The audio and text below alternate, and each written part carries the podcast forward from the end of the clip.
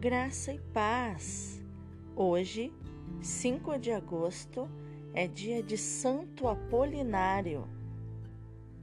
Neste mesmo dia em que comemoramos a dedicação da Basílica de Santa Maria Maior em Roma, lembramos com alegria da vida de santidade do mais antigo bispo de Ravenna, Santo Apolinário Nascido no século I, numa família pagã, ele foi convertido por Deus em Roma através da pregação do apóstolo São Pedro.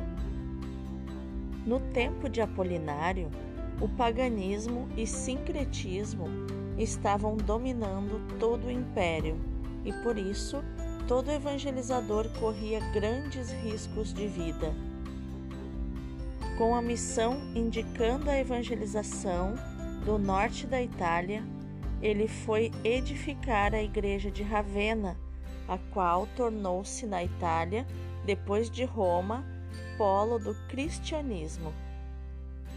Por causa de Jesus Cristo e do seu reino, lutou contra as tentações, permaneceu fiel e com coragem sofreu e suportou até mesmo as torturas como confessor e mais tarde o martírio.